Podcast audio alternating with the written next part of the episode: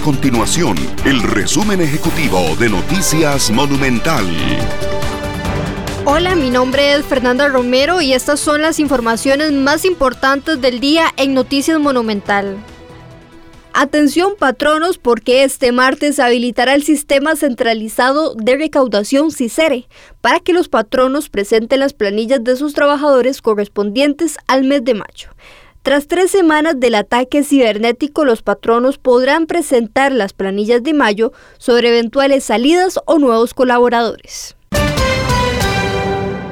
El Ministerio de Obras Públicas y Transportes MOP recordó que a partir de los 13 años de edad, una persona puede realizar el curso teórico de manejo. Además, una persona de 16 años puede obtener la licencia A1 al aprobar el curso teórico de manejo y luego matricular la prueba práctica.